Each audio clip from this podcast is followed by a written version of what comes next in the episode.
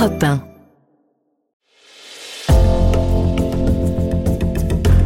Bienvenue au cœur de l'histoire. Je suis Virginie Giraud. Aujourd'hui, je vais vous parler d'un homme tourmenté. Difficile de ne pas l'être quand on est le père de la bombe atomique et qu'on est pacifiste. Robert Oppenheimer est l'un des génies de la science du XXe siècle.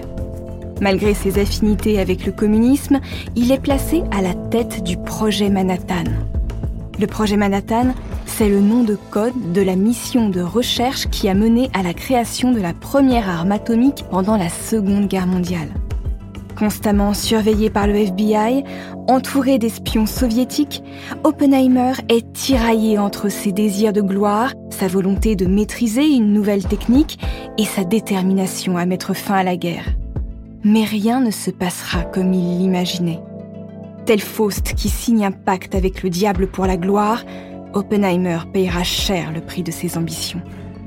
C'est son histoire passionnante et pleine de rebondissements que j'ai envie de vous faire découvrir aujourd'hui dans un récit en deux parties. Oppenheimer, le père de la bombe atomique. Épisode 1. Faust à Los Alamos.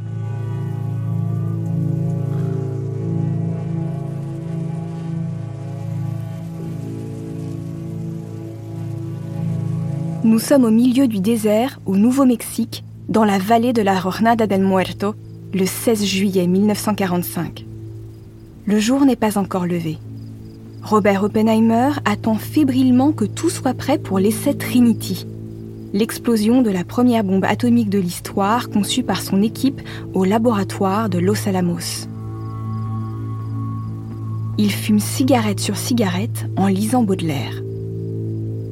La bombe surnommée Gadget est hissée au sommet d'une tour de 30 mètres. À 5h29 du matin, elle est activée.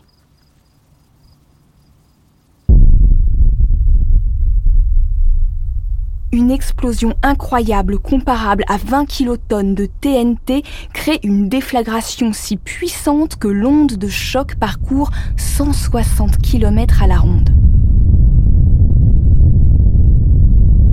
Une lumière blanche illumine le paysage comme en plein jour. Un champignon haut de 12 km s'élève dans le ciel. Voilà ce que peut donner une explosion avec 6,19 kg de plutonium quand on applique la célèbre équation d'Einstein, E égale mc au carré. Dans l'enceinte de confinement, les yeux protégés par des lunettes spéciales, Oppenheimer a observé l'essai qu'il attend depuis 5 ans. Il murmure It worked. Ça a marché. Mais en son fort intérieur, ce passionné de sagesse hindouiste se remémore les mots du Bhagavad Gita, un poème en sanskrit qui raconte l'histoire de la divinité Krishna. Je suis devenu la mort, le destructeur des mondes.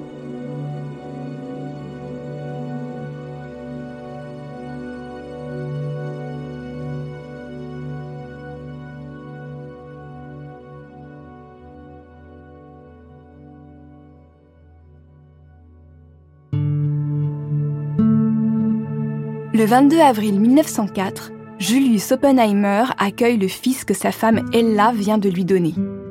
Cet immigré allemand a fait fortune en quelques années grâce à son travail acharné. Son premier-né est prénommé Julius Robert. On l'appellera Robert. L'enfant a hérité de la détermination de son père et de la beauté délicate de sa mère. À cette époque, ce sont les hommes qui font la conquête du monde et on attend des mères qu'elles transmettent beauté et douceur. Choyé par ses parents, Robert est initié aux arts et aux lettres loin des enfants de son âge. Lorsqu'il entre à l'école, ses camarades voient en lui un petit garçon arrogant et ses professeurs un singe savant. Il est parfois renvoyé des cours non pas parce qu'il s'est mal comporté, mais parce qu'il en sait plus que ses enseignants. Robert est brillant. Il s'intéresse autant aux sciences qu'à la philosophie, à la poésie et à la spiritualité. Il parle plusieurs langues et il rêve de devenir célèbre grâce à cet intellect qui le singularise et le fait se sentir isolé du monde. ce que les autres prennent pour de l'arrogance n'est souvent qu'un moyen de cacher son mal-être face aux gens. En 1922, à 18 ans, il intègre Harvard où il suit simultanément plusieurs cursus de sciences et de lettres. La vie sur le campus le stimule intellectuellement, mais renforce sa solitude. Robert flirte avec la dépression. Trois ans plus tard, alors qu'il se trouve au Cavendish Laboratory de Cambridge, il publie plusieurs articles reconnus pour leur qualité en astrophysique et malgré cela, il doute cruellement de son talent. Il achève ses études aux Pays-Bas où il se forme à une toute nouvelle discipline, la physique quantique, un ensemble de théories qui visent à expliquer les comportements de l'infiniment petit, ceux des atomes et des particules qui les constituent. De retour aux États-Unis en 1929, Robert Oppenheimer, désormais docteur en physique, est le seul scientifique américain formé dans ce domaine de pointe. Il fonde alors une école de physique théorique à l'université de Berkeley, près de San Francisco. Sur l'estrade de sa salle de cours, Oppenheimer, bel homme mince au regard bleu perçant, orateur de génie, subjugue ses étudiants. Des étudiants qui ne comprennent rien tant le cours est complexe. Le professeur écrit des équations à toute vitesse sur le tableau noir tout en fumant des cigarettes. Bien que déconcertés, les élèves l'idolâtrent. Oppenheimer est doté d'un charisme hors du commun. Occupé à ces équations, le physicien ignore pendant plusieurs années les conséquences du krach boursier de 1929 qui mine pourtant le moral de ses étudiants. C'est une femme qui va lui ouvrir les yeux sur la misère d'une partie des Américains.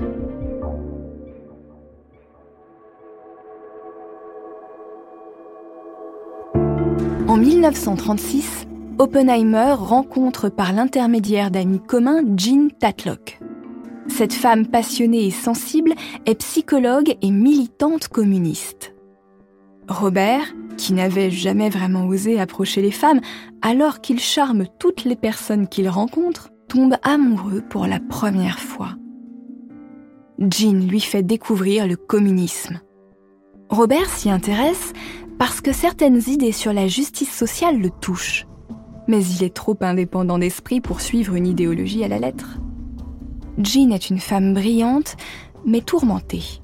Elle serait dépressive parce qu'elle n'assumerait pas son homosexualité. L'homophilie n'était pas tolérable dans les États-Unis des années 30.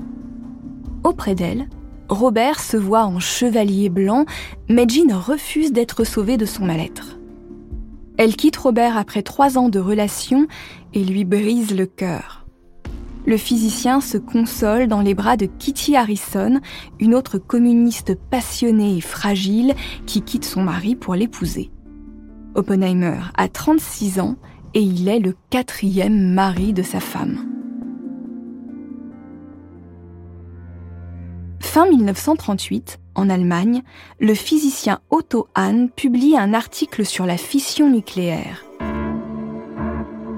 si on brise un atome, ces fragments libèrent de l'énergie et des neutrons qui casseront à leur tour d'autres atomes à proximité et ainsi de suite. C'est ce qu'on appelle la réaction en chaîne. Les découvertes de Hahn sont à l'origine des recherches sur l'énergie nucléaire. Une énergie qui pourrait servir à faire une bombe à la puissance dévastatrice. Albert Einstein redoute les mauvaises applications de ces découvertes. Réfugié aux États-Unis depuis la montée du nazisme, il écrit au président Roosevelt qui décide de lancer le comité uranium pour mener une réflexion sur les armes atomiques. Au début de la Seconde Guerre mondiale, plusieurs pays se livrent une course funeste pour créer une arme nucléaire et prendre un avantage décisif sur leurs ennemis. Malgré l'urgence, les réflexions de ce comité ne sont pas très fécondes, du moins jusqu'à un épisode tragique.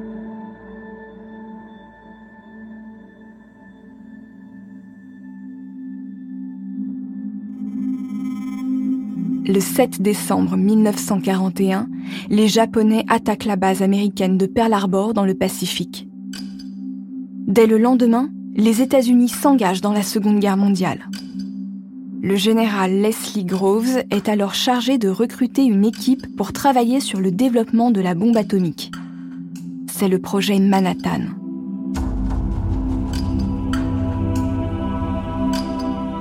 En tant que militaire, il coordonne cette mission pour le compte du ministère de la Défense. Groves est ingénieur. Il a notamment supervisé la construction du Pentagone, le quartier général du ministère de la Défense américain il souhaite mettre à la tête de son projet un directeur scientifique capable de lui expliquer simplement l'avancement de ses recherches. Il mise sur Robert Oppenheimer, le génie de Berkeley. Leur rencontre a lieu dans un train qui roule vers New York.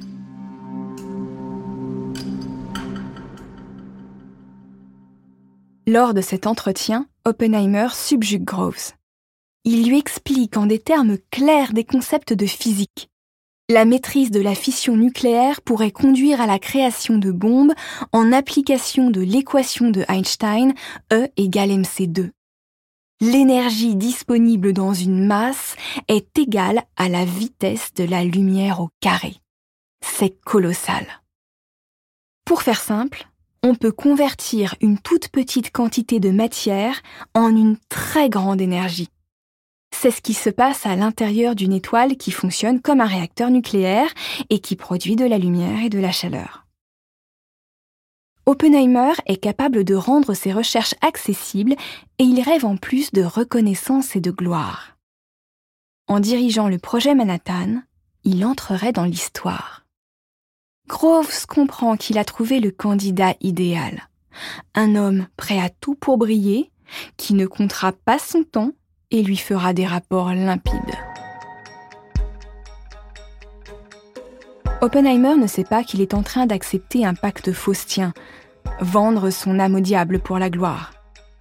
En effet, Robert est profondément pacifiste, comme la très grande majorité des physiciens de son époque. Seule la recherche fondamentale, c'est-à-dire la recherche théorique sans application concrète, les intéresse, car tout est à découvrir. Le monde scientifique se livre donc à une course effrénée pour percer les mystères de la physique nucléaire. Chaque physicien rêve d'un prix Nobel. Et Oppenheimer aussi. Il se dit que s'il fabrique une bombe atomique, il créera une force d'intimidation qui mettra nécessairement fin à la guerre. Il veut y croire, alors il négocie avec sa conscience. Il ne sait pas que ces conflits internes se lisent sur son visage et que le FBI surveille chacun de ses mouvements.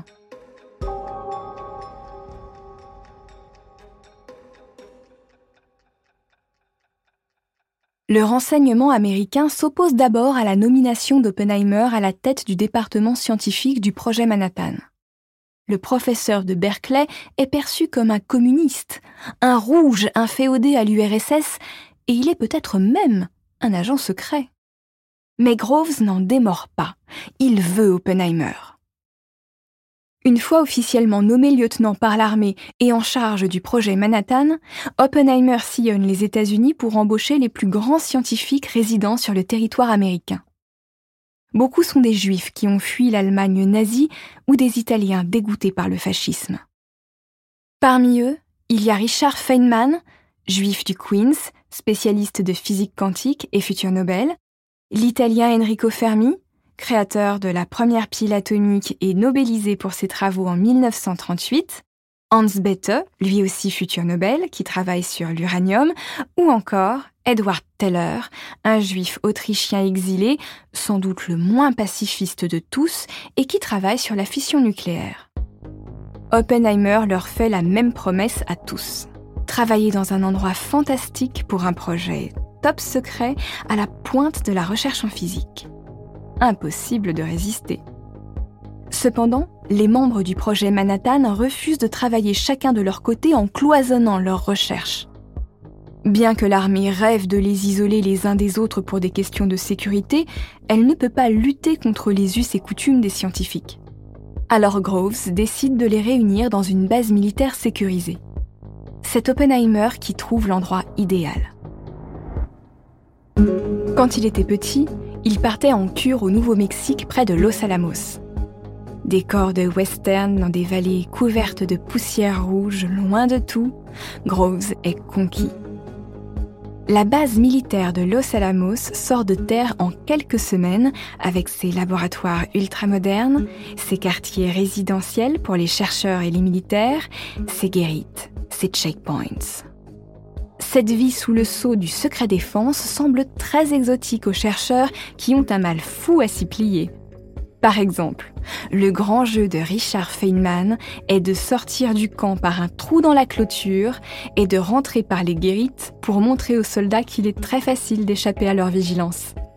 Il s'amuse aussi à crocheter les coffres forts pour passer des documents secrets d'un coffre à l'autre. Mais la vie de laboratoire n'est pas si simple. Chapeau façon Indiana Jones vissé sur la tête, Oppenheimer gère les esprits les plus brillants du pays, qui, loin d'être de purs esprits d'ailleurs, ont des égaux démesurés. Il se fait de Edward Teller un ennemi mortel quand il lui préfère Hans Bethe comme chef de département. Mais Oppenheimer n'y prête pas attention. Il attend de chercheurs à superviser, et puis il se fait surveiller constamment. Le FBI doute toujours de sa loyauté. Il en plaisante parfois avec sa femme Kitty quand ils se téléphonent car ils se savent sur écoute. Et de fait, il n'a pas souvent l'occasion de plaisanter car Kitty est alcoolique depuis la naissance de leur deuxième enfant. Parfois, le soir, Kitty invite à dîner l'une de ses amies, Elisabeth Zarubina.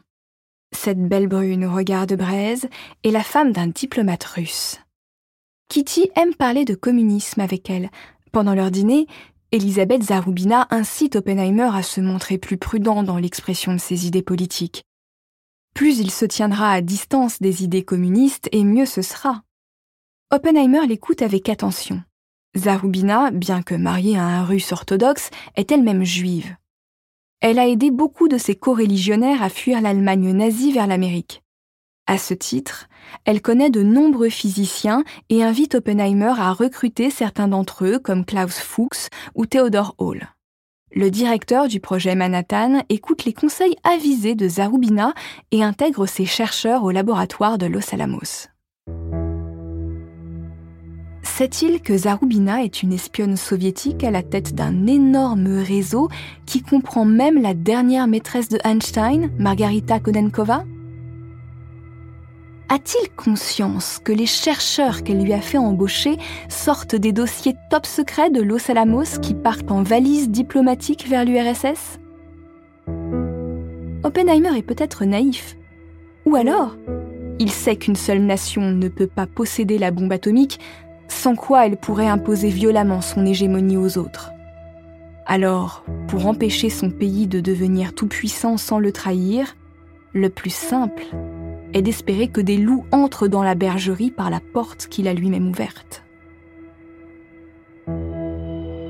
Au laboratoire, les tensions s'accentuent.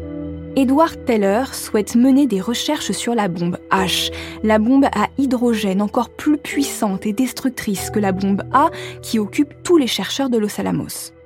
Oppenheimer met un frein à ses velléités et lui rappelle l'objectif du projet Manhattan. En réalité, L'émulation scientifique grise Oppenheimer, mais au fond de lui, il est angoissé par l'idée que ces découvertes puissent avoir des conséquences meurtrières. Voilà pourquoi rechercher la technologie de la bombe H lui semble dangereux et hors de propos. En 1943, Oppenheimer reçoit un message d'une vieille connaissance qui va lui offrir l'occasion de quitter quelques jours le climat pesant de Los Alamos. Jean Tatlock, son premier amour, souhaite le revoir.